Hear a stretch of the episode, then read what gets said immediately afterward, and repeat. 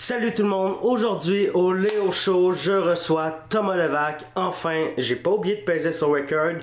On a parlé de documentaire, on a parlé de sport parce que vous voyez que moi j'en fais quand même beaucoup. Euh, C'était un très bon podcast. Pour ceux qui connaissent pas Thomas Levac, c'est un humoriste que je trouve très très très très drôle. On a abordé des sujets. Euh, le podcast va dans tous les sens. Des, des fois on parle de dénonciation, des fois on parle de documentaire. C'est un très bon podcast. Euh, je vous souhaite un bon show. Puis on se voit la semaine prochaine encore pour un autre podcast. Si tu tripes sur le show, je t'invite à liker, lâche un commentaire, dis-moi quel invité t'aimerais voir au show. Euh, partage, puis abonne-toi.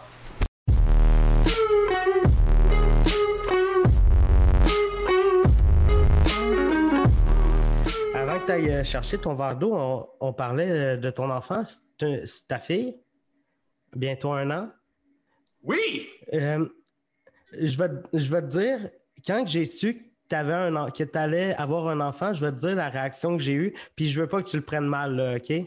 C'est. J'ai su que Thomas Levac avait un enfant, j'ai fait Oh! Thomas Levac.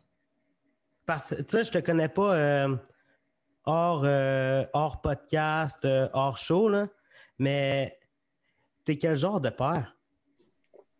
Je suis. Je l'ignore parce que je ne sais pas encore c'est quoi être père parce que je suis le père d'un petit être humain qui ne fait pas grand-chose. Ouais. C'est un être humain qui a juste besoin euh, d'amour, de réconfort, d'attention et de soins. Un, un truc que. Alors, je l'ignore. Quel genre de père je suis? Parce que tu je peux pas, tu peux pas, à mon avis, avant l'âge de 3-4 ans, tu ne peux pas vraiment inculquer des valeurs à ton enfant. Ouais. Tu veux simplement t'assurer qu'elle soit en vie. Alors, je suis plus un gardien qu'autre chose. Alors, je l'ignore. Je l'ignore. Puis, c'est une fille que tu as, puis est-ce que tu penses que quand elle va être plus vieille, euh, début d'adolescence, qu'elle va commencer à se faire des chums, là, tu penses que tu vas être très protecteur? Puis, tu sais, on, on le voit souvent, ça, le, le père qui est trop protecteur avec sa fille, qui veut pas qu'elle aille de chum. euh, Je crois que si tu veux, si tu te mets à gérer la vie sexuelle de ta fille, tu crées des fantasmes et des. C'est la pire, c'est très particulier. C'est très bizarre t'immiscer dans la vie sexuelle de ta fille et lui dire avec qui elle, veut coucher, elle peut coucher et avec qui elle peut pas coucher. C'est la recette pour fucker sa vie sexuelle. Je pense que, je me rappelle plus de son nom, mais je pense qu'il y avait un rapper que lui, il allait à chaque, euh, mettons, à chaque trois mois chez le docteur avec sa fille, puis qu'il faisait passer un test pour Oui, savoir. euh, TI. C'est TI qui fait ça. c'est c'est élevé, là. Euh, TI, c'est un homme qui a été arrêté à plusieurs reprises pour avoir des armes à feu. C'est un drôle de gars, tu sais. C'est pas. ouais. C'est sûr que quand. sais, moi, dans la vie, pour élever ma fille, c'est pas TI mon modèle. euh, Je suis content de savoir ça. C'est sûr que. C'est sûr que quand tu es le genre de personne qui a des guns chez eux, Voilà. Non, non, non. C'est un homme aussi qui était. Comment il, a- il dit lui-même, comment il a percé dans le milieu euh, du hip-hop à Atlanta. C'est que c'est un bully. Il créait des chicanes, il créait des batailles dans les clubs. Puis il revenait six mois plus tard, puis il donnait son, son, son CD à un DJ, puis il disait Si tu veux qu'il se passe rien dans ton club, fais jouer ça. Sinon, on va revenir avec mes gars. C'est comme ça qu'il a commencé à, à faire entendre ses, ses musiques. C'est un bully.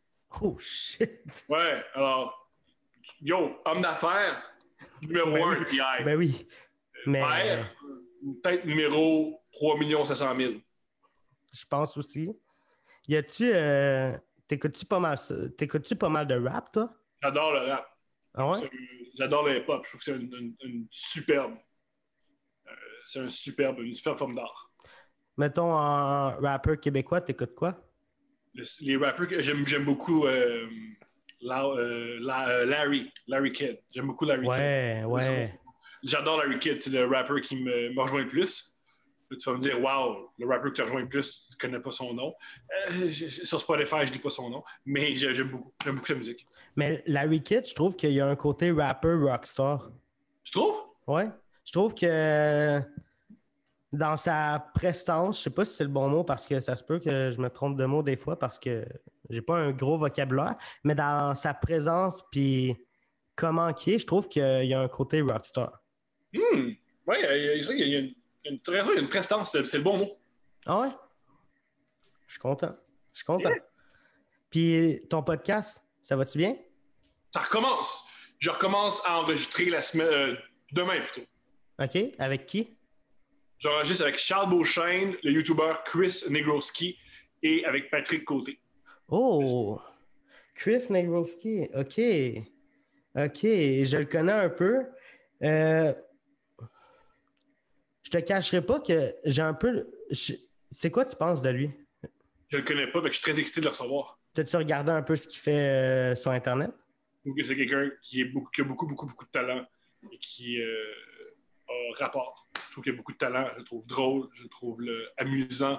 Je trouve qu'il connecte bien. Il a un charisme, un charisme indéniable. Il est très intelligent. Écoute, je, pense, euh, je suis pas mal sûr que ça va faire un bon podcast. Je pense que je te l'ai déjà dit, mais ton podcast, on dirait un peu comme euh, une séance chez le psy. Merci. je sais pas, euh, je pense que c'est un compliment. Là. Tu sais. Pas... voulu. C'est voulu. C'est voulu? Voulu. OK. Pourquoi? Parce que je trouve c'est voulu parce que mes, les, dans les dernières années, les conversations dont je suis plus fier, dont je suis sorti, je suis plus j'en ai tiré le plus de bonheur, c'est mes séances chez le psy. Je joue pas au psy. Je ne joue pas au psy. Ouais. Je n'investis pas euh, quoi que ce soit à mes, invités, à moins quand je le fais. Go, excusez-moi.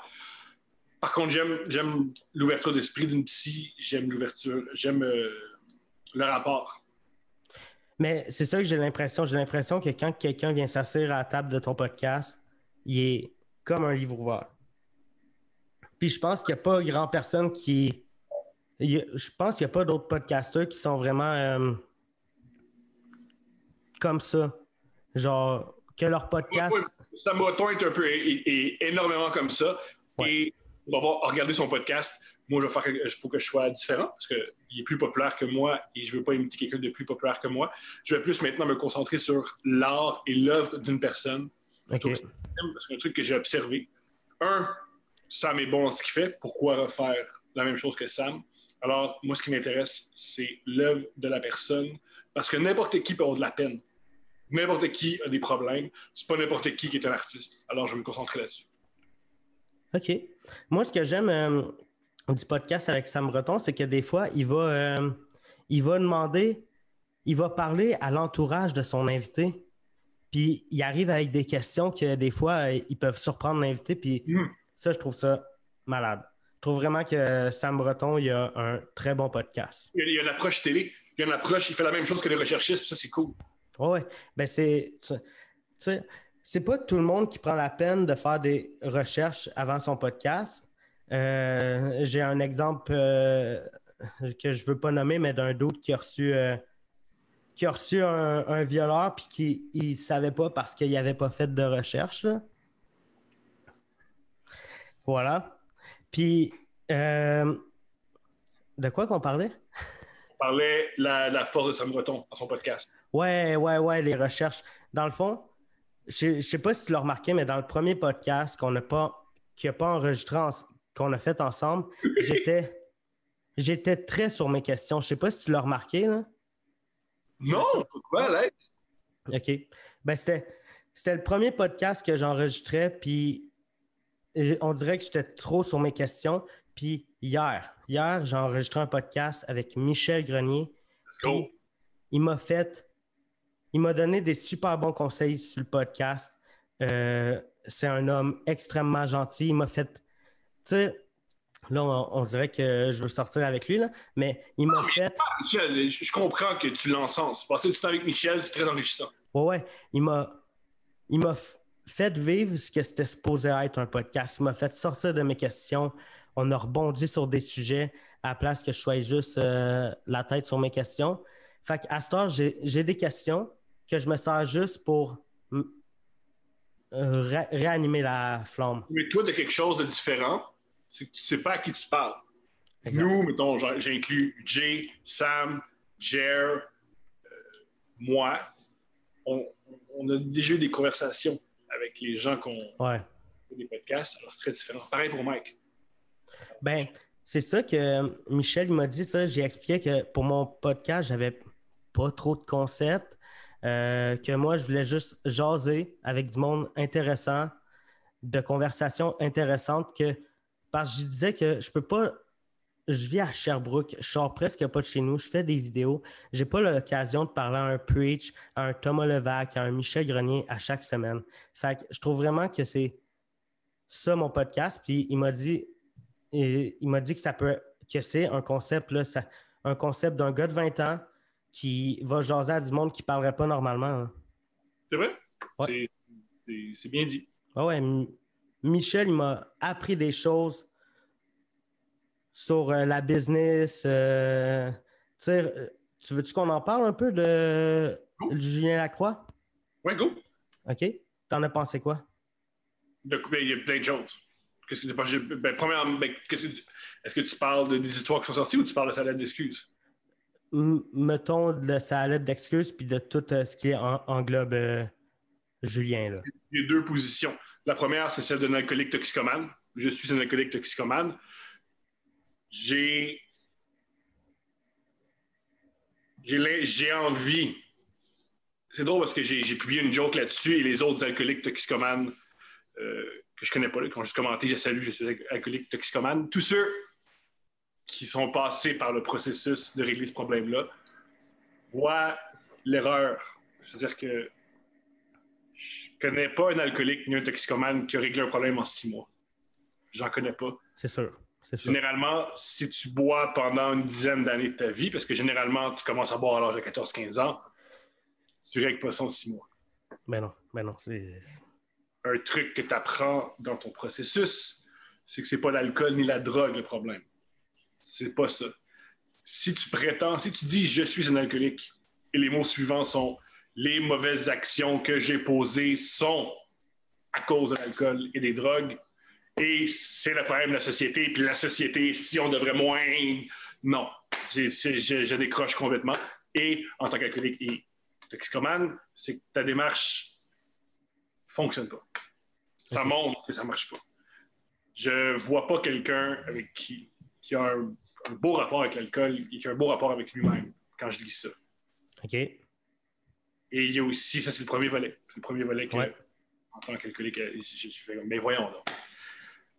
Et l'autre aspect, c'est un aspect de relation de, RH. le milieu culturel, le show business, ça a beau être féerique, ça a beau être spécial que milieu, ça reste un milieu de travail. Ouais. J'ai j'ai beaucoup d'empathie pour les femmes dans mon travail parce que c'est des. Hier, un truc que j'ai observé, c'est qu'il y a beaucoup, beaucoup de jeunes filles sur Twitter qui ont publié sur Julien Lacroix.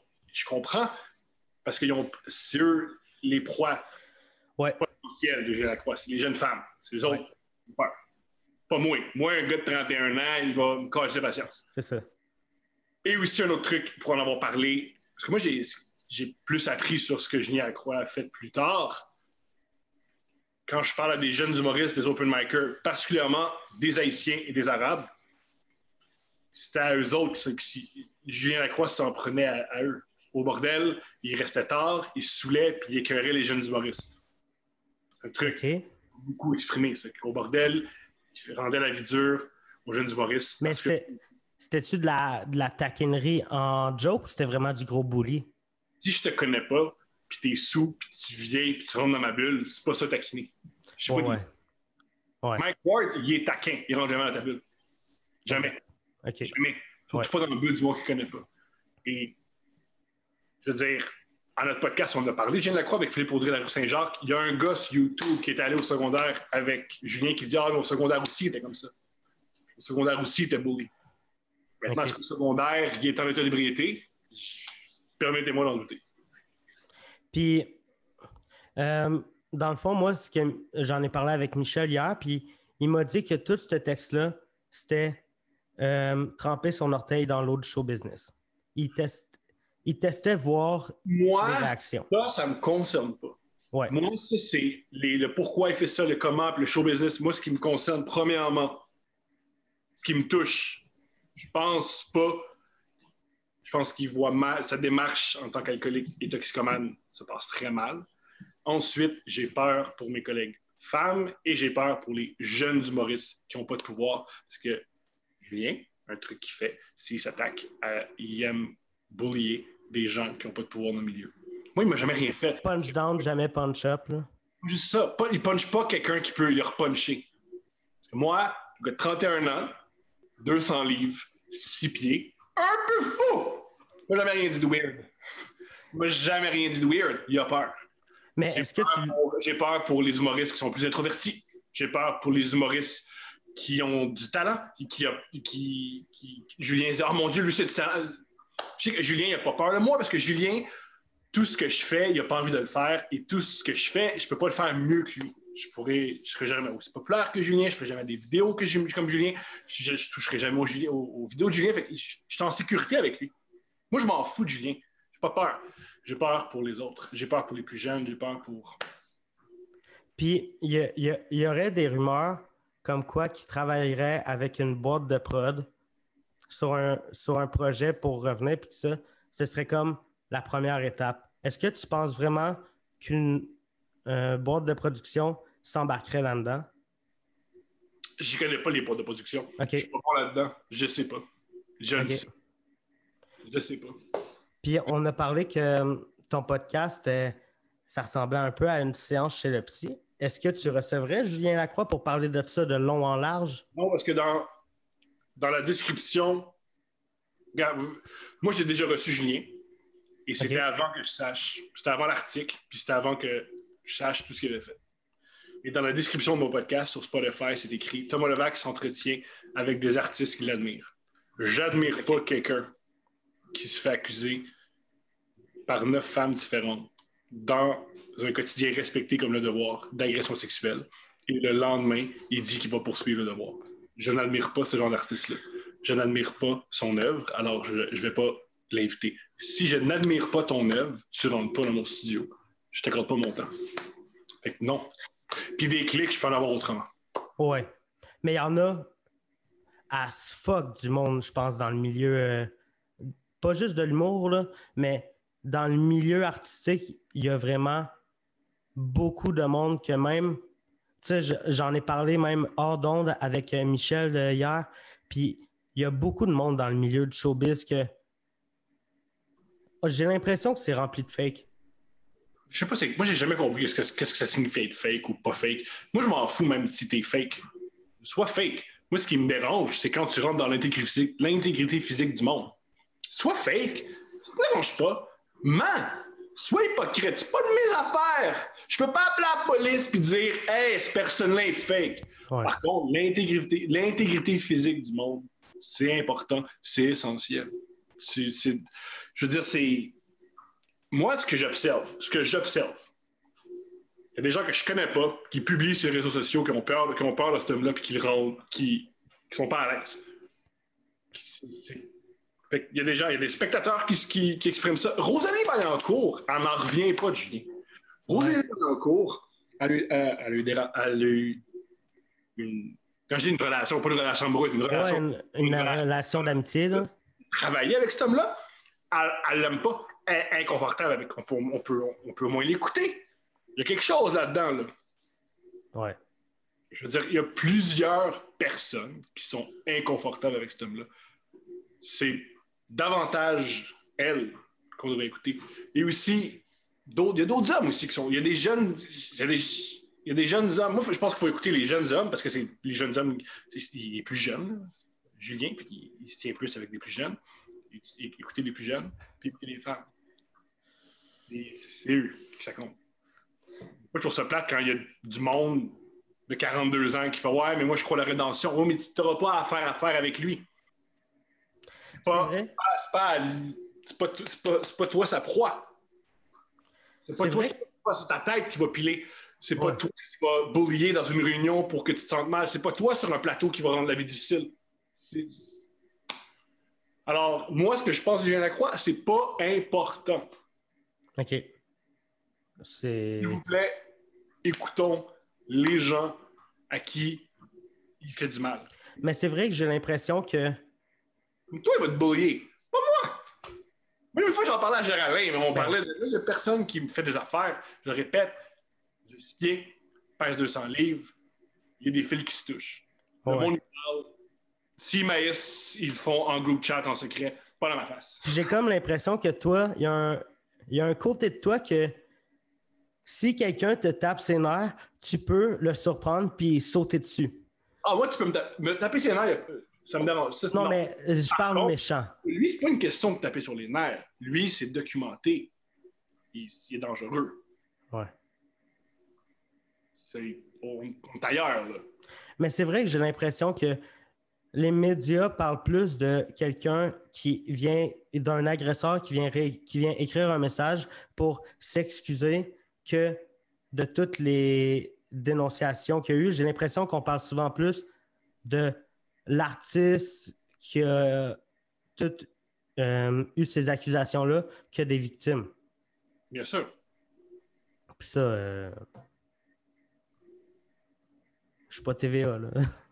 Je peux- Chose. Je veux dire, s'il y a plusieurs personnes qui. C'est dur à.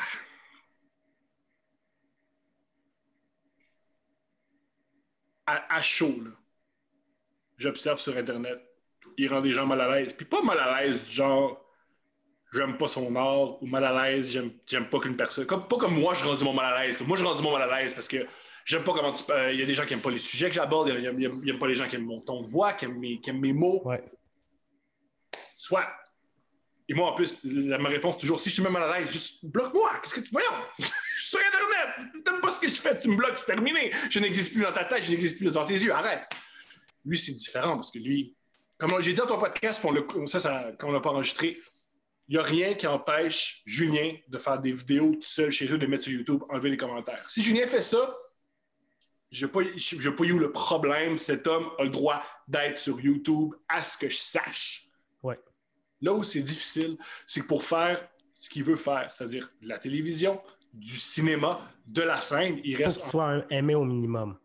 C'est pas une question d'amour. Moi, je parle de. Pas une question d'amour? L'amour, c'est autre chose. Pour moi, c'est moral. C'est autre chose. C'est pour faire de la télévision, pour faire du cinéma, pour faire de la scène, c'est des travails d'équipe. Alors, il y a des gens qui sont sujets à.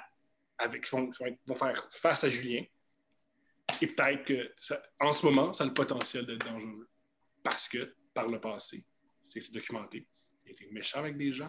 Il, a été, semblerait qu'il a violé des gens. Je veux dire, c'est souvent ses collègues. Dans, dans l'article du Devoir, il explique que dans les tournois d'impro, il s'essayait sur des filles la nuit. Alors, c'est c'est dangereux pour il est dangereux pour ses collègues. C'est ça le problème avec Julien. Moi, pas un- quand on parle d'amour, de rédemption, moi je trouve que c'est pas le bon débat en ce moment. Ce qu'on lui reproche, il est dangereux pour ses collègues. Mais j'ai l'impression que le monde, ils peuvent, ils Un peu comprennent comme un, pas. joueur euh, un certain joueur de hockey, la raison pourquoi on donne des matchs de suspension, ils ont le potentiel de blesser leurs adversaires, leurs collègues. Alors on les retire de la patinoire. En, en lisant les commentaires qu'il y avait en dessous de son texte hier, j'ai l'impression que le monde, ils, ils comprennent pas à quel point il est dangereux, ce gars-là. Ça, ça, ça me concerne pas parce que les gens ont le droit d'aimer cet homme. Les gens ont le Oui. droit de Oui. triper. Les gens ont le droit de. Je tripe sur Julien Lacroix, ses vidéos me font mourir de rire et j'ai pas à juger ça. C'est pas de mes affaires, ça. Mes affaires, c'est que je suis dans un milieu culturel. Puis il y a des gens qui ont peur. Ouais. Un cours, elle dit, elle veut pas être sur le même plateau que cet homme-là. Grave. Moi, mettons, Ouais. c'est une blague, là. Rosalie Vaillancourt, elle veut pas être avec moi parce qu'elle me trouve poche. Mais c'est un autre game, pas vouloir Ouais. travailler parce que c'est une blague, là. Normalement, en tant qu'artiste, tu peux choisir avec qui tu travailles, puis généralement, c'est j'aime, j'aime sa sensibilité ou j'aime pas sa sensibilité. Là, si on, se pose des questions de j'ai. Ou Catherine Levac qui a dit dans la presse, j'ai trouvé ça intéressant. Catherine Levac qui partage dans la presse que très tôt dans sa carrière, elle s'est fait dire ne sois pas seule avec Gilbert Rozon. Elle a fait OK, puis elle a pris ça c'était normal. Et ensuite, elle a fait Ben non, c'est, c'est pas normal, je devrais pas avoir peur d'être dans la même pièce. Un patron, c'est absurde! Ouais. Toi, y a-tu du monde que euh, tu, tu tires sans nommer de nom, y a-tu du monde que toi, tu, tu te dis si on est sur le même show, je vais pas? Personne. Personne? Ben, je, fais, je suis indépendant. Je veux dire, je fais des. C'est moi qui décide de mon booking. Je suis Ouais. un podcast ou. Et euh, aussi, Je un- veux dire, dans une soirée d'humour, là. je vais jamais demander qui est sur le même spectacle. OK. Je vais jamais demander. OK. Je le demander. Je suis, euh, je je ça, c'est dans mes valeurs, là, puis il y a peut-être des gens qui ont des valeurs différentes. Moi, je demande pas qui est sur le, le- qui est sur le spectacle. Ce qui compte, c'est qu'on respecte son temps et qu'on. Ce qui compte, c'est ton set. That's it. Puis, voilà, est-ce que quand tu invites du monde à ton podcast, est-ce que tu es stressé? J'ai le trac à chaque fois. OK. Puis, j'en parlais encore une fois avec Michel hier. C'est quoi ta. Quand tu invites quelqu'un, c'est quoi ta démarche? Voir euh, ma démarche, c'est voir le plus de son œuvre possible. Je m'intéresse plus à ce qu'il a fait qu'à ses entrevues. OK. Comme euh, j'ai, j'ai, pour avoir parlé à d'autres podcasteurs, ils vont lire, vont lire ou vont écouter toutes les entrevues que l'artiste a faites. Moi, je préfère voir le plus de, de numéros, le voir le plus de sketchs, euh, voir des films, voir lire ce que, ce que la personne a écrit. Alors, ce qui m'intéresse, c'est son œuvre. Et on parle de là. Tu dis que tu es souvent. Est-ce que c'est du stress que tu vis ou de l'anxiété? track. Du track, Track? c'est. Track, c'est une, c'est une, c'est une belle, ce que j'appelle une belle anxiété de performance culturelle. Du track, c'est j'espère bien performer. Et Puis, à mon humble avis, tout à fait normal, adéquat et bienvenu. Pour, euh, et, puis dans la vie, es tu quelqu'un qui est stressé, anxieux? Non? OK. j'ai longtemps été. Et j'ai de la thérapie pour ça. Il y a tomber en amour avec une femme qu'on aime pour ça. Il y a choisir des, des environnements. Moi, souvent, quand j'entends des, des collègues parler d'anxiété, ça me tape ses nerfs parce que c'est pas ton anxiété le problème, c'est que ton milieu est pas bon. Ouais. Donc, tu n'iras jamais voir un prisonnier puis en disant Ah, tu as un problème d'anxiété. Non, t'es en prison, Chris, fait que t'as peur. Ouais. Les gens dans notre milieu, ils sont dans des mauvais projets, ils sont dans des boîtes de production qui les rendent inconfortables, ils ne font pas ce qu'ils veulent, et là, ils sont anxieux. C'est ton environnement qui est pas bon. Change ton environnement, assure-toi d'être entouré de gens que tu aimes, assure-toi d'avoir une bonne hygiène de vie, mange comme du monde, bois de l'eau, ne te couche pas à 4h30 du matin. Ensuite, on va voir comment tu te sens. As-tu vraiment un problème d'anxiété où tu dors mal, tu ne fais pas ce que tu veux, tu ne t'exprimes pas comme tu l'entends et tu es en compétition avec des gens qui n'ont pas rapport avec toi? Il y a ça aussi. Là. J'ai, moi, j'ai l'impression que dans vie, je fais de l'anxiété, du stress, mais on dirait que je peux pas dire que je suis sûr à 100% que c'est ça parce que je suis pas un docteur, j'ai pas étudié là-dedans, je sais pas, j'ai 20 ans, je sais pas c'est quoi vivre ça. Je sais pas c'est quoi vivre euh, une crise de panique. Mais je sais pas, j'essaie de Quand Moi, je- pour les autres métiers, ça fait 10 ans que je suis, dans, je suis en humour, fait que c'est le seul truc que je me permets de spéculer parce que je suis là-dedans. Alors, si un comptable me dit je vis de l'anxiété, je ne vais pas lui dire ben non, non, mais je sais pas c'est quoi. Ouais. Je connais pas cette réalité-là. Ouais. Je connais un peu ces réalités d'humoriste. Un peu les autres formes d'art, mais vraiment humoriste. Et la majorité du temps, quand j'entends quelqu'un me parler qui fait de l'anxiété, j'aime pas jamais, je me dirais, je me dis tout le temps, mais moi aussi, si j'avais ta carrière, je serais ses nerfs. Avec les choix que tu fais, ça vient avec de l'anxiété. Maintenant, Exact. avec ces choix-là, il y a des avantages, mais ça vient de l'anxiété. exact. Ta, Mais- face, ta face est, est sur des adribus. C'est anxiogène!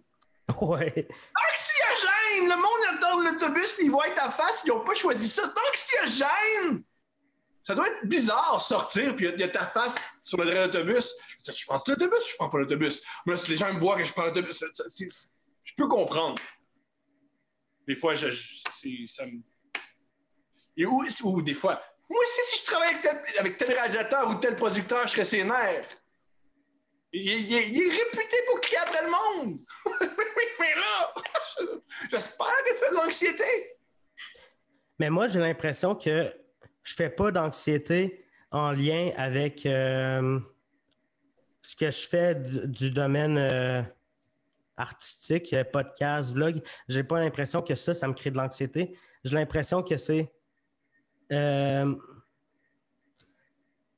une job normale. Une job de 9 à 5, euh, peu importe, une job normale, j'ai l'impression que c'est ça qui me fait faire de l'anxiété. Mais bon, j'essaye de grandir avec ça à chaque jour, Aussi, de quel âge? 20 ans. Normal à 20 ans d'être ses nerfs. C'est une Ouais. période extrêmement épeurante. C'est une période où tu dois choisir qu'est-ce que tu veux dans la vie. Tu dois, euh, c'est une période où tu dois, tu veux tomber en amour. C'est une période où tu veux découvrir ta sexualité. C'est une période où tu veux euh, rentrer en, en contact avec les autres. C'est une, c'est une période où tu as beaucoup d'énergie, mais en même temps, tu n'as pas beaucoup d'expérience. C'est extrêmement anxiogène avoir 20 ans. Mais j'ai l'impression que j'ai pas. Là, euh, je veux pas sonner comme un One Direction qui parle euh, en entrevue, mais j'ai l'impression que j'ai pas la même vie que le monde avec qui je suis allé à l'école. Mm. J'ai, j'ai l'impression que moi, je suis à, à fond dans le but de me builder une carrière, euh, de vivre de ce que j'aime. Puis je vois du monde avec qui je suis allé à l'école que eux, ils ont euh, une job, euh, une blonde, un kid, mais j'aspire pas à ça, on dirait, pour l'instant. Mais bon, Non, chacun ses trucs. ouais. Il y a Chacun. bien des gens avec une job, un kid qui aspire pas à notre vie. Exact, Je veux dire, exact. T'aimes-tu bien le, le sport? Je sais que tu as déjà euh, pleuré en parlant de baseball, là, mais c'est quoi ton sport j'adore le préféré? faire et j'adore le regarder. OK. Ton sport préféré? J'adore jouer. euh, le sport que je préfère pratiquer, c'est le basketball. Le, le sport que je préfère regarder, c'est le football américain. T'as-tu vu le.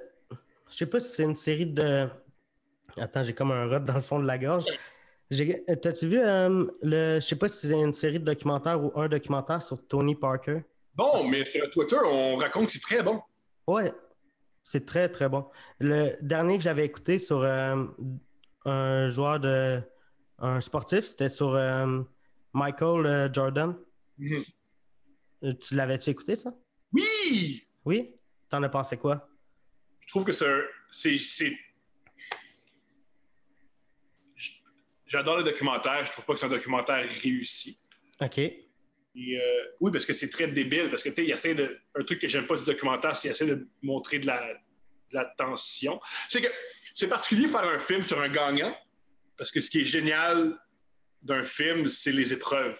Quelqu'un qui a été gagnant toute sa vie. Michael gagne tout le temps. Alors, Ouais. c'est particulier qui monte à six reprises. Hey, va-tu réussir à le battre? Tu sais, oui, il va Ouais. réussir à le battre. Il y a six victoires de. J'ai pas tout compris c'était quoi l'intérêt de ce documentaire-là, à part faire l'apologie à quel point Michael Jordan est très, très bon. Et j'ai vraiment l'impression que c'était une série de vidéos de lui qui était vraiment bon au basketball, coupées de lui dans un manoir avec les yeux jaunes. J'ai pas trouvé ça particulièrement, particulièrement réussi comme documentaire. Et je trouve ça génial que coupé toute la séquence où il était pas bon que les Wizards. Il a décidé que c'est jamais arrivé. Il a coupé la séquence où il était mauvais, il mauvais propriétaire. Je trouve que c'était pas vraiment un documentaire, mais c'était un infopub sur à quel point Michael Jordan est exceptionnel. Mais ça, on était au courant de ça. Ben moi, j'ai aimé ce documentaire-là à cause que je le connaissais, euh, je, je le connaissais de nom, mais je connaissais pas sa carrière. Curieux, quand j'en parle à des gens, ceux qui connaissent Michael Jackson, en majorité. Michael Jordan, là, pas Pardon-moi? Jackson. Ah, Jordan, pardonne-moi. voilà. Un- lapsus de ma C'est pas, part. le- c'est pas le même gars. No! Ceux qui connaissent bien la carrière de Michael Jordan ont fait à quoi bon? Je connais sa carrière. Ceux qui ne le connaissent pas ont trippé sur le documentaire parce qu'ils découvraient. Alors, je pense que c'est euh, un point de vue. Puis je crois que à ce- de ce point de vue-là, le documentaire est réussi parce que le but de Michael Jordan, c'était d'aller chercher des nouveaux fans comme toi. Moi, je trouve déjà qu'il est, extra, qu'il est extraordinaire. J'aurais voulu en apprendre un peu plus. J'ai pas appris grand-chose. tu. Je, tu je savais que c'est coéquipier ici. C'est, c'est un documentaire réussi, mais trop long. Genre, euh, c'est quoi? C'est six épisodes de une heure? 10. Dix? Voyons, là. Euh... Il me semble que t'aurais pu, euh, t'aurais pas pu compacter ça un peu plus. T'écoutes-tu beaucoup de documentaires? C'est ma forme, euh, c'est ma forme d'art favorite. Je Ton trouve que la 3. forme documentaire est géniale. Pas juste euh, j'écoute des documentaires, j'apprends juste la forme. Comment c'est une, comment il, comment il raconte une histoire en documentaire, Exact. meilleure manière de raconter. Je trouve que c'est la, la manière la plus prenante. Tu t'accroches à un documentaire. Comment c'est raconté, comment ils disent au début, euh, ils donnent- comment l'information est donnée, c'est la meilleure forme de. C'est quoi ton top 3 de documentaires? Wow! C'est une excellente question de ta part. J'ai dit ça pour gagner du temps. À HBO, ils ont fait une série qui s'appelle The Jinx. OK. Jinx, Je veux dire les, les documentaires qui me viennent en tête que j'aime. Si c'est pas le top 3. The Jinx, un incroyable documentaire. C'est l'histoire réelle. C'est un documentaire d'un homme qui s'appelle Robert Durst qui est accusé d'avoir tué deux de ses épouses. Et OK. il à chaque fois.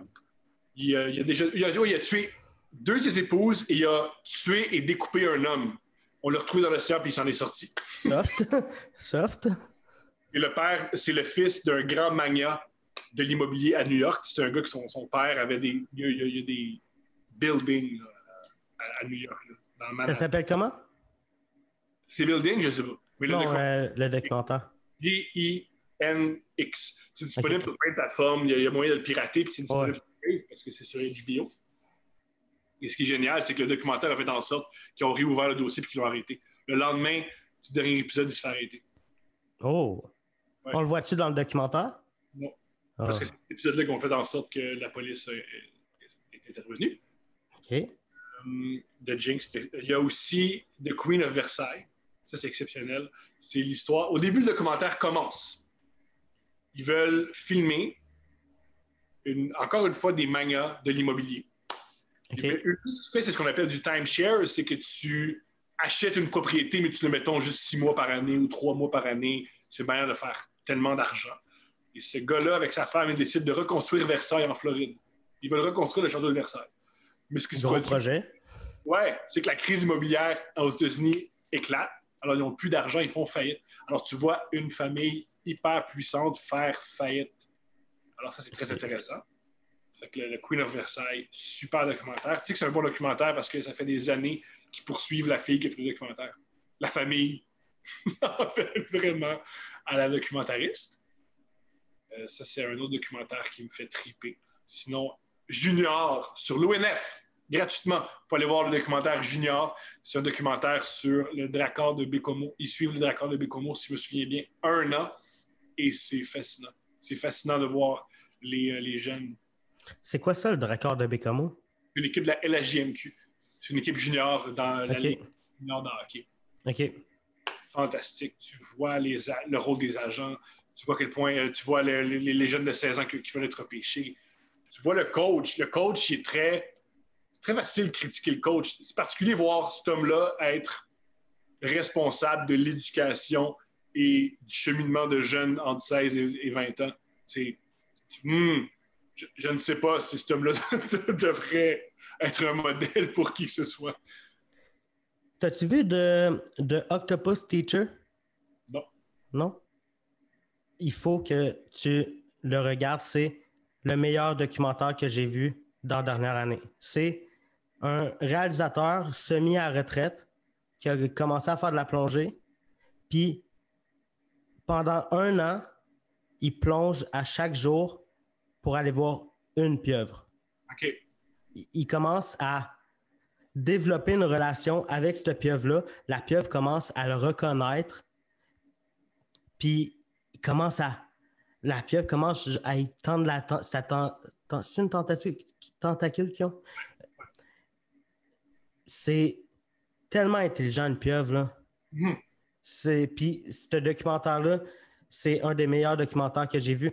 Si tu oublies le fait que tu apprends plein d'affaires, ces pieuvres, le storytelling derrière ce documentaire-là est fou raide. Yeah! Cool! Quand, des fois, tu vois euh, la pieuvre qui se fait attaquer par un requin, ben, il y a des images de ça. Il y a des images, puis storytelling insane, c'est ce que j'ai le plus aimé dans ce documentaire-là. Vraiment, la façon que euh, le dude raconte son histoire de Octopus Teacher, un des meilleurs documentaires que j'ai vu dans la dernière année. Wow! Cool! Belle, belle recommandation. Je fais ce que je peux. T'as-tu déjà fait de la plongée? Non, ma, ma blonde, oui, elle a fait de la plongée en Australie. Moi, jamais. J'ai, euh, je pense, j'ai, j'ai, euh, moi, dans la vie, j'ai peur des hauteurs et j'ai peur de l'eau. C'est pas une bonne idée. Je pense que je vais être heureux dans une substance qui peut potentiellement me tuer. T'as-tu peur de l'eau, genre euh, dans la mer ou mettons une piscine? euh? J'ai une de mes phobies, c'est me noyer. Ok, fait que même une piscine, t'es pas full à l'aise. là. Je suis jamais à l'aise à 100% Même quand je vais faire des longueurs, j'ai toujours une petite anxiété. Ok. T'es-tu quelqu'un qui, qui aime voyager? Pas plus qu'il faut. OK. T'as-tu été euh, passer tes vacances de Noël au Mexique? Heureusement, non. Je pas allé me saouler au Mexique. C'est quand même euh, c'est quand même spécial, hein? Tout ce qui s'est passé dans les dernières semaines autour du monde qui voyage, là, on dirait que eux, ceux qui voyagent, ils avaient besoin de le dire puis qu'on sache qu'ils voyagent. C'est plus fou. Ouais. C'est la, la partie la plus folle. La partie la plus folle, c'est pas qu'ils aient voyagé. Parce que je crois qu'on on connaît tous des gens qui ont voyagé mais qui ont gardé le secret. ouais. Le- la partie la plus folle, c'est tu peux pas t'empêcher d'aller voyager puis de prendre en photo puis de le mettre sur Internet. Ça, c'est le côté le plus absurde. Puis ça. Puis c'est un peu normal que ça fâche le monde, là. Bien sûr. Bien sûr. Puis, euh, eux sont au Québec, dans le gros fret. Puis là, hop, couvre-feu. Hop, euh, tu sors plus de chez vous après 8 heures. Puis tu vois des vidéos du monde qui se saoulent tout en gang, qui ont l'air d'avoir du fun. Non, non, c'est pas. euh, non, c'est pas super. C'est pas. euh, ben, c'est pas super. C'est. Est-ce que c'est bien, est-ce que c'est mal? Je l'ignore. Une chose dont je suis, dont je suis certain, c'est. C'est sûr que ça va être mal vu. Alors, si tu sais que ça va être mal vu puis que ça va t'apporter de la haine, pourquoi tu t'exposes à ça? Pourquoi tu t'exposes à te faire insulter sur Internet? Je ne le comprends pas. Je ne comprends. C'est tellement bizarre. Y a- je pense qu'il y avait euh, un des frères Tadros, c'est ça leur nom? Ouais. Qui était. Il est Stu, puis euh, son ami il dit Con- continue d'envoyer des dons, continue d'envoyer des dons, parce que c'est avec ces dons-là qu'ils peuvent se saouler dans la plage. Hey, Tous les conspirationnistes, je veux dire, c'est une blague que je fais souvent à ma blonde, mais j'ai le même modèle d'affaires qu'Alexis Trudel-Cossette. Je suis un gars qui, a- qui fait des vidéos, puis qui demande des dons. Pour... La seule différence, c'est que moi, j'offre des podcasts, puis je- lui, il offre. euh, Donnez-moi de l'argent, vous allez savoir si la police va rentrer chez vous. c'est euh, une forme de. C'est du contenu différent?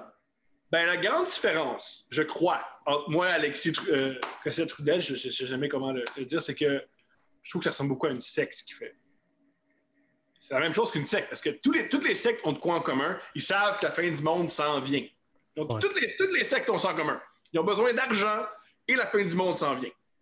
Comme génial, hein? Toutes les sectes, ils savent toutes, mis à part faire de l'argent. C'est la seule affaire qu'on baigne la misère, ils savent pas comment aller travailler à l'épicerie puis avoir un job. Euh, et la fin du monde. Moi, je demande de l'argent, mais je, je prédis la fin du monde à personne. Mais ce, qui- ce que j'ai trouvé drôle avec euh, Alexis, euh, Alexis, on va l'appeler par son prénom. Belle Cossette. Ou Cossette Trudel. Bref. Non, c'est Alexis. Trudel. Alexis. Alexis.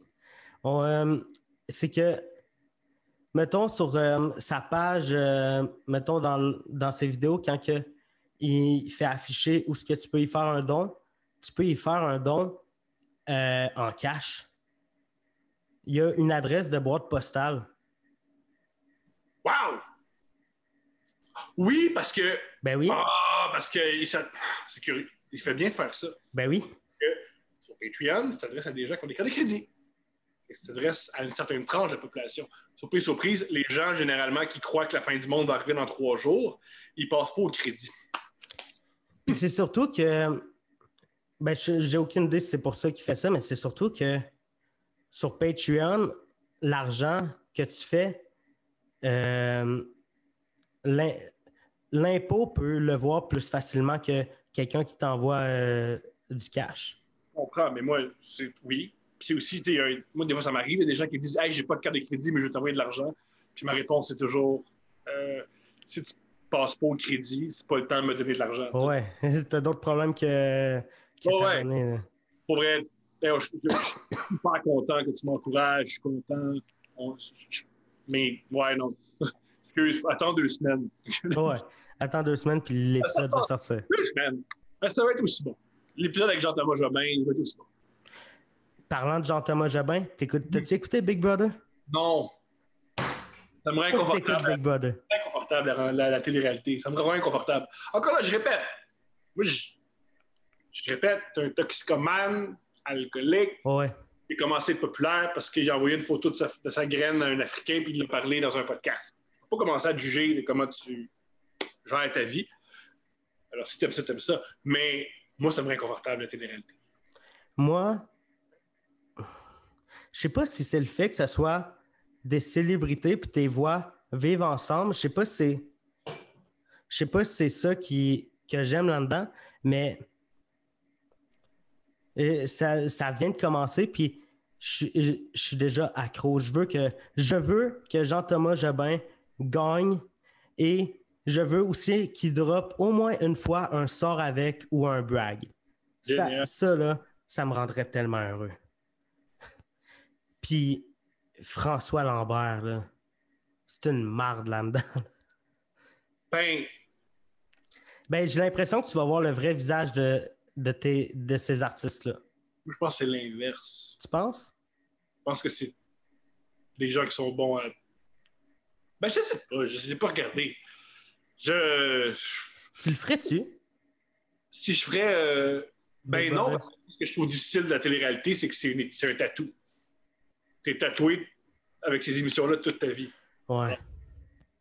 Ben, je pense pas que je pense pas que Big Brother célébrité, ce qui se passe en ce moment, je pense pas que le monde qui vont sortir de ça vont être euh, tatoués par ça parce que j'ai l'impression que c'est tout du monde qui ont déjà euh, une carrière puis qui ont déjà accompli certains, certains trucs.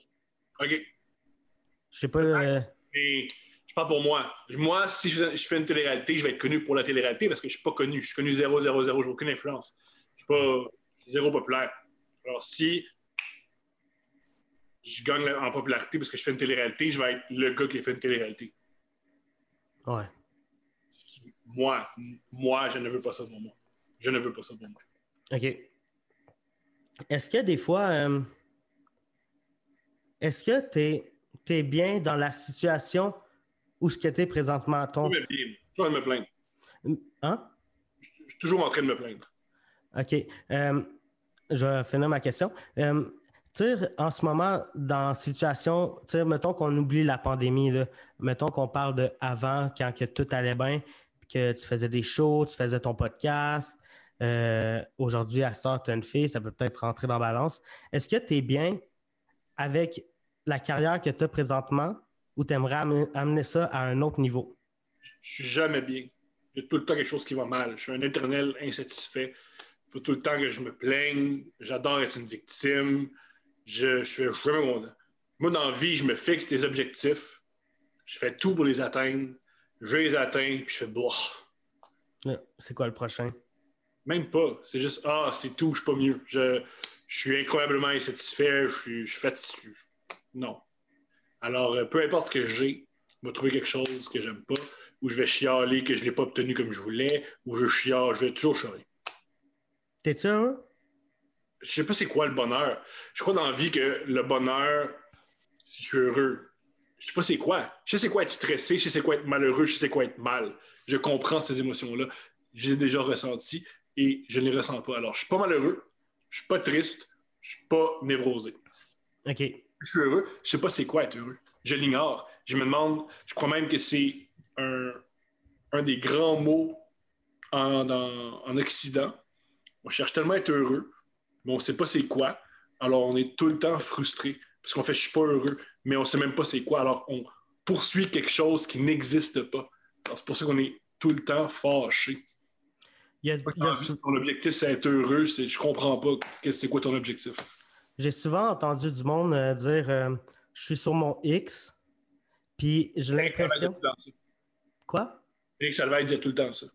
J'ai l'impression que quand tu dis ça, aussitôt que tu le dis, t'es plus sur ton X. une façon de voir les choses. Je sais même, je sais même pas ce que ça veut dire être sur son. C'est le genre de phrase qui semble intelligente, mais qui sont très creuse. C'est vraiment une phrase creuse. Être sur son X, qu'est-ce que ça signifie? Ben moi, selon moi, être sur son X, c'est quand que ta carrière va bien, ta vie avec euh, ta vie familiale va bien, avec tes amis, ça va bien. J'ai l'impression que c'est quand tout va bien, mais à- qui, qui peut être capable de faire ça, que tout aille bien dans sa vie? Personne. Ça n'existe pas. Il y a tout le temps un- une frustration. Ouais. Stress, Il y a des accidents, il y a des erreurs de la vie. Je veux dire, Il y a tout le temps une, une- une bad luck plus ou moins grosse qui va te tomber dessus.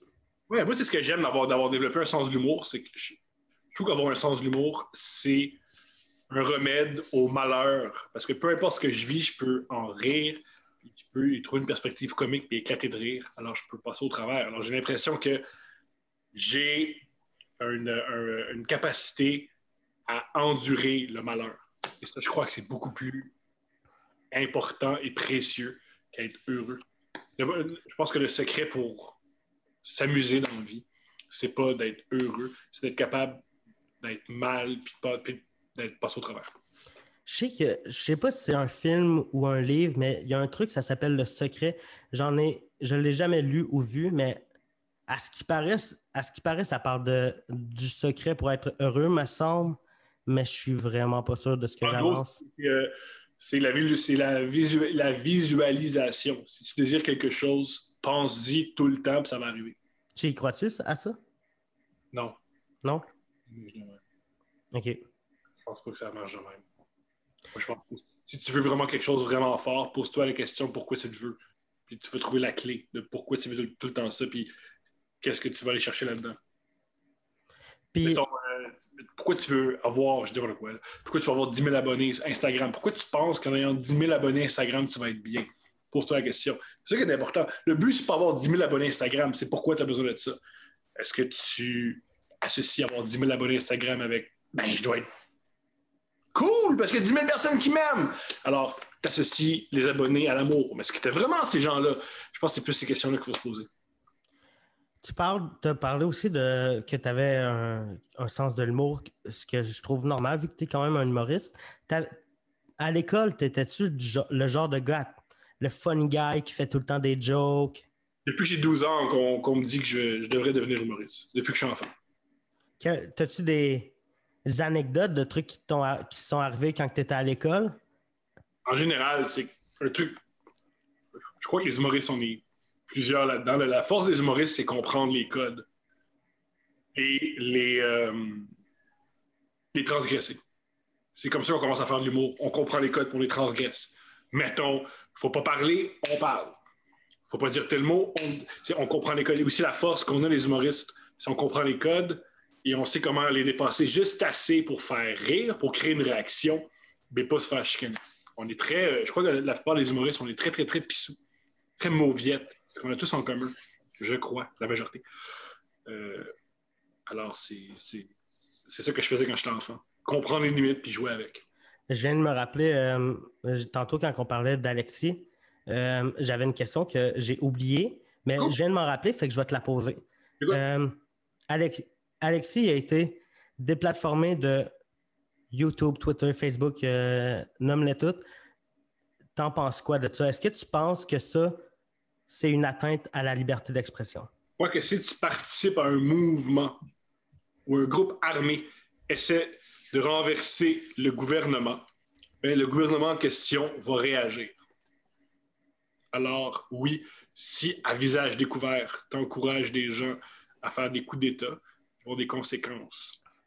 Alors, je crois qu'avant de parler de liberté d'expression, il euh, faut protéger. Parce qu'il ne faut pas oublier qu'il y a eu des morts pendant ce coup d'État-là. Parce que tout ça est arrivé après euh, des gens qui, armés, qui ont, qui ont qui sont allés au Capitole. Alors, il y a des, un policier qui est mort à coup de un truc pour les incendies, une bonbonne d'incendie, s'est fait tuer avec ça. Il y a une femme qui s'est fait tirer dessus. Euh, et il y a des politiciens qui avaient peur pour leur vie. Il faut quand même le mentionner qu'il y a des, politiciens qui se, sont cachés dans leur bureau parce qu'ils avaient peur d'être des cibles. Alors, c'est ça qui est important. C'est ça le débat. C'est comment on peut protéger euh, les élus. Parce que c'est. On peut pas. J'en reviens pas que je dise ça, mais tu peux pas tuer les élus d'un pays. Et tu peux pas essayer de les bullier. C'est pas comme ça que ça fonctionne, le gouvernement. Euh, et si tu participes à ce mouvement-là, ben, il va avoir des conséquences. Mais Alexis avait été, euh, il avait été ban. Euh, là, tu parles. Euh, je pense pas que c'est pas une manifestation. Je pense qu'on peut appeler ça une attaque au Capitole. mais il avait été ban il y a quand même quelques semaines, voire quelques mois avant ça. Est-ce que. Puis il avait été ban à cause qu'il partageait des liens de QAnon. Sais, là, c'est des, c'est des sites de complotistes. Le, le truc du Capitole, oui. Mais est-ce que ça peut. Mais est-ce que. Euh, Si tu attaques l'État, l'État va se défendre. oui. Euh, tu. euh, et je cherche le mot. Euh, eh, tu sais, quand on parle de, de l'affaire à Mike Ward, on dit souvent que ça peut créer. euh, Précédent. Ouais, précédent.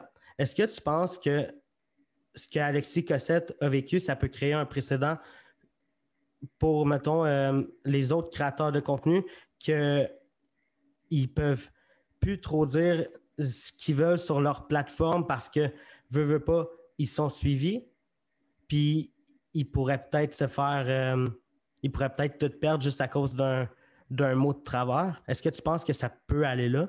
Je pense pas que c'est un mot de travers, Alexis Trudel. Je pense que c'est des plusieurs, plusieurs vidéos où il remet en question euh, qu'une pandémie existe. Il remet en question la sécurité d'un vaccin. Il remet en question la sécurité publique. Il remet en question. Il, il potentiel, il y a le potentiel de tuer du monde.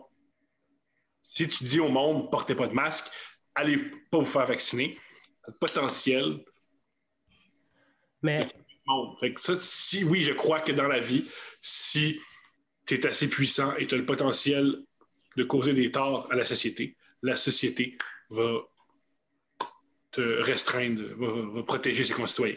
Juste, j'aime- j'aimerais faire une petite précision. Je ne suis pas du tout pour le discours d'Alexis. C'est juste que je pense que c'est une question qui, qui, mérite, qui mérite son débat. Bien sûr, Puis, bien sûr. Puis on, puis on, puis on en discute. Puis Ouais. là. Je veux dire, je te- se- selon moi, euh, mettons qu'on parle de liberté d'expression, c'est pas la bonne façon de d'enlever le droit à quelqu'un, euh, mettons, de faire des, de faire des vidéos euh, sur YouTube. Selon moi, c'est pas. C'est pas, ça qui va faire avancer la liberté d'expression. Selon moi, c'est important d'avoir des débats avec du monde qui pense pas comme toi. Mais malheureusement, ces hommes et ces femmes-là qui font ces vidéos et ces blogs, ils veulent pas débattre. Ils veulent monologuer et être rémunérés pour ça. C'est Il exactement. y a des gens qui sont ouverts au débat parce qu'on leur offre des preuves. On sait que les preuves, les preuves qui avancent sont fabriquées. Sait qu'ils mentent.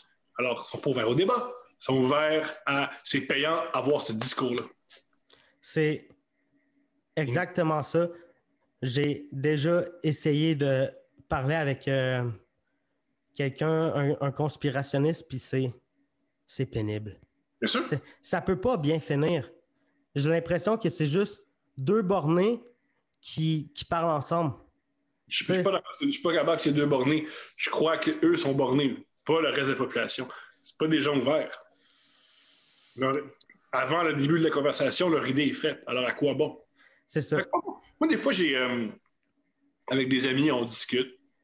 Et mes amis me disent ben, on va arrêter d'en discuter parce que ma position est claire, ta position est claire. Et les deux, ne veut pas bouger. Alors, à quoi bon? Ouais, puis Il y a des choses qui. Je veux dire. Ouais, vas-y. Puis il n'y a rien de mal là-dedans de ne pas être d'accord avec quelqu'un. Ça peut être ton ami quand même. là. Tout, dépendamment si, si lui, il tripe euh, sur les. avec qui je partage toutes les idées. Moi, là où je suis ton ami, c'est pas parce que je partage tes idées, c'est que je respecte ton processus. Mes amis, j'aime pas tout ce qu'ils pensent. Je respecte comment sont arrivés à ces conclusions-là. Quand tu montres les mêmes données, j'arrive pas à la même conclusion, mais je respecte ton processus intellectuel. Puis euh, est-ce que tu penses un créateur de contenu mais, qui a quand même un gros following sur euh, following, ouais, following sur, You- sur YouTube, est-ce que à quel tu sais, il y a une capacité d'influencer, mettons, 20 000 personnes, il y a 20 000 abonnés. Puis est-ce que à hmm, euh, je vais trouver les bons mots. Donne-moi deux petites secondes. Parfait. À, quel pourcentage ils sont responsables de ce qu'ils peuvent. euh, sais, il y, a souvent des créateurs de contenu, des YouTubers, que eux, ils font. Ils, que eux, ils se disent Moi, je fais ce que je veux, je fais ce que j'aime, le monde me suit, le monde ne me suit pas, mais je ne suis pas responsable de ce qu'eux vont faire par après, je ne suis pas responsable de ce qu'eux pensent. À quel moment tu penses que. À quel pourcentage tu penses que le créateur de contenu est responsable de, de l'influence et de ce qu'il dégage à son public? Mais moi, si j'apprenais toutes les personnes qui écoutaient mon podcast, c'était misogyne, qu'ils écoutaient mon podcast, puis ils en voulaient aux femmes après, ben je changerais, je, changerais, je, me poserais des questions. Je me dirais, comment ça, quand tu écoutes mon podcast, tu as envie de crier après ta? Il y a quelque chose que je dois faire qui n'est pas correct. Moi, je pense, un truc que j'observe, c'est si une personne, ça m'arrive souvent d'être mal interprété. OK. Ma réaction, c'est, c'est la faute aux autres à faute aux autres. Quand 10 personnes de classes différentes, de cultures différentes, qui ne se connaissent pas, ont la même conclusion, je me dis, ben, ça doit être moi le problème. Alors, je crois que c'est un truc individuel. Puis, émets un message, puis il est mal compris par plein de mondes différents, ben, ton problème, c'est le message. Et je crois que, en tant qu'artiste, l'objectif de faire de l'art, c'est de divertir, d'amuser, des fois faire un peu d'éducation. Mais si dans ton processus, il y a du monde qui a de la peine, il y a du monde qui a de la haine, remets-toi en question. C'est pas normal. Moi, mon podcast, le but, c'est que le vendredi, tu le partes, puis tu fasses trois, quatre fois pendant une heure et demie. Une heure et demie. Si tu écoutes mon podcast, tu es en colère, t'en veux au Laotien, il y a quelque chose, ça va pas bien. Comment ça, je fais un podcast avec ma blonde, puis t'en veux au Laos, ça va pas bien. Mais, ouais, fait que selon toi. Mais moi, je me dis, quand, j'entends quelqu'un me dire, yo, euh, je suis pas responsable, ces personnes-là, j'y suis plus. Parce que, jusqu'à un certain point, on s'amuse, puis s'il y a des gens qui interprètent mal, c'est pas notre ressort. Mais si plein de monde comprennent mal ce que tu fais. Il y a, quoi qui cloche? C'est vrai que le fame vient avec des responsabilités. Moi, je dirais même pas le fame parce que. Ben, Mettons, euh, Arnaud Soli. Arnaud Soli, c'est une personne incroyablement populaire. Son art fâche personne. Son art est amusant, fait rire, amuse, surprend. Je veux dire, je pense pas que de la... cet homme-là a aucune responsabilité. À mes yeux, à mes yeux. Peut-être que s'il m'écoute, il fait Tom, à mes yeux, il n'y a aucune je pense pas qu'il écoute. Je veux dire, alors, je pense pas que Arnaud, si je le vois, je veux dire, tu as des responsabilités, mon gars. Pas du tout. Le gars, il s'amuse. Il fait des lives incroyables. Il fait des mimes incroyables. Il, y a une émission qui s'en vient qui va être très, très, très, très drôle. Je crois pas qu'il y ait de la, responsabilité. Si dans la vie, tu es obligé de dire Yo, moi, moi je suis pas responsable de rien, ça va pas bien. C'est quelque chose, as fait de quoi de weird, de bizarre. Mais j'ai aussi déjà vu, euh, je sais pas si on peut appeler ça des journalistes, mais des journalistes d'opinion qui, pour eux, c'était pas normal qu'un créateur de contenu, un influenceur, un YouTuber, quelqu'un qui a une euh, plateforme et qui a beaucoup de monde qui l'écoute, eux, ils disaient que c'était pas normal qu'ils ne passent pas le, le message genre euh, qui prennent pas la responsabilité de dire aux gens Hey, porte ton masque. J'ai déjà vu ça. Est-ce que, selon, sans parler de, mettons, ton discours qui peut fâcher certaines personnes, qui peut déranger certaines personnes qui te suivent puis leur donner des idées bizarres, sans parler de ça, est-ce que quand tu as un following, quand tu as du monde qui te suit, est-ce que tu as une responsabilité forcément de les éduquer, même si tu fais pas fort? À mon avis, non. À mon avis, non. Je crois que c'est donner une c'est pas, la... pas la responsabilité aux artistes d'éduquer qui que ce soit. La responsabilité des artistes, c'est de faire le mieux possible. C'est faire de l'art le mieux possible. Pas toujours divertir, faire de l'art le mieux possible. C'est ça que je m'attends à un artiste. Je m'attends qu'elle fasse d'un artiste que j'aime, j'espère que l'artiste va faire de l'art du mieux qu'il peut. avec une démarche sérieuse. pour moi, une démarche sérieuse, c'est juste. Euh, avoir le meilleur son possible, avoir le meilleur discours possible. C'est à moi, pour moi, c'est ce que j'attends des artistes. Et moi, dans, parce que moi, dans la vie, c'est pas les je m'attends pas à ce que les artistes m'apprennent quoi que ce soit. Il y a d'autres gens qui. On, vit dans, un, dans une société où plein du monde sont capables d'éduquer. Alors, c'est pas la. Ouais, c'est pas ton devoir. Non. Je, même, je trouve ça dangereux, les artistes qui décident de faire Moi, je vais éduquer! Premièrement, ils sont pas bons là-dedans. T'es pas bon là-dedans! Et deuxièmement, ben, tu fais pas d'art. Ouais. Jamais que s'il y a des centaines de milliers de gens qui t'aiment, c'est parce que tu fais de l'art. Et soudainement, tu arrêtes de faire de l'art, puis tu fais juste dire l'important, c'est s'aimer. À quoi on joue? Puis, ça, question qui a zéro rapport, mais qui vient de me flasher, qui vient de me flasher dans la tête. T'as-tu déjà eu des problèmes avec la police? T'es-tu déjà fait arrêter? Ouais, parce que je prenais des drogues puis je dérangeais. Mais euh, c'est toujours, toujours moi le. À chaque, fois que, j'ai eu des problèmes avec la police, j'étais à 400% dans le tort. Mais est-ce que tu disais que tu prenais des drogues puis que tu dérangeais? T'étais-tu le genre de personne à crier en plein milieu de la rue à 3 heures du matin? OK. Oui. Alors la police tu cries en état de vérité le plein milieu de la rue, arrête. Puis je dis d'accord. Moi, pour moi, ma relation avec la police, ça a toujours été. J'ai l'affaire que je faisais, j'avais pas l'affaire à faire ça. tu respectes l'autorité. Ben, non, je respecte que tu as le pouvoir de mettre dans une cage. Et j'apprécie pas être dans une cage, alors je change mon comportement. Moi, c'est. Euh, là, on va rembarquer. Je ne veux pas rembarquer là-dedans. Mais quand je vois des complotistes qui disent Moi, la police, là, elle me dira jamais quoi faire. Hein. Bro, ils ont un gun. Oui, oui. Ils, ont, des tactiques pour faire en sorte que tu, tu rentres dans la. Tu gagneras pas, même si tu te bats avec eux. Ça ne peut pas bien finir. Si tu te bats, il ne va pas faire T'as gagné, tu peux t'en aller. Non, c'est un drôle de souhait, ça, dans la vie. Te chicaner avec la police. En même temps. Bon, euh, on approche vers la fin du show. Dernière question que, qui va sûrement devenir euh, une question récurrente. J'en teste euh, quelques-unes tout le temps pour finir le show. C'est quoi ta bouffe préférée? Un cheeseburger, mayo, cheeseburger, mayo, ketchup, tomate, laitue, avec une rondelle d'oignon et un thé glacé. Rondelle d'oignon dans le burger ou euh, à côté? À côté, à côté. Je sais pas, je, non, non, à côté, à côté. T'es-tu du genre à. Je sais pas si tu as déjà fait ça, une sandwich, puis tu te mets des chips dedans? Non, jamais. Jamais? Jamais. Euh, T'essaieras, si ça te tente. Euh, mais un gros merci d'être revenu.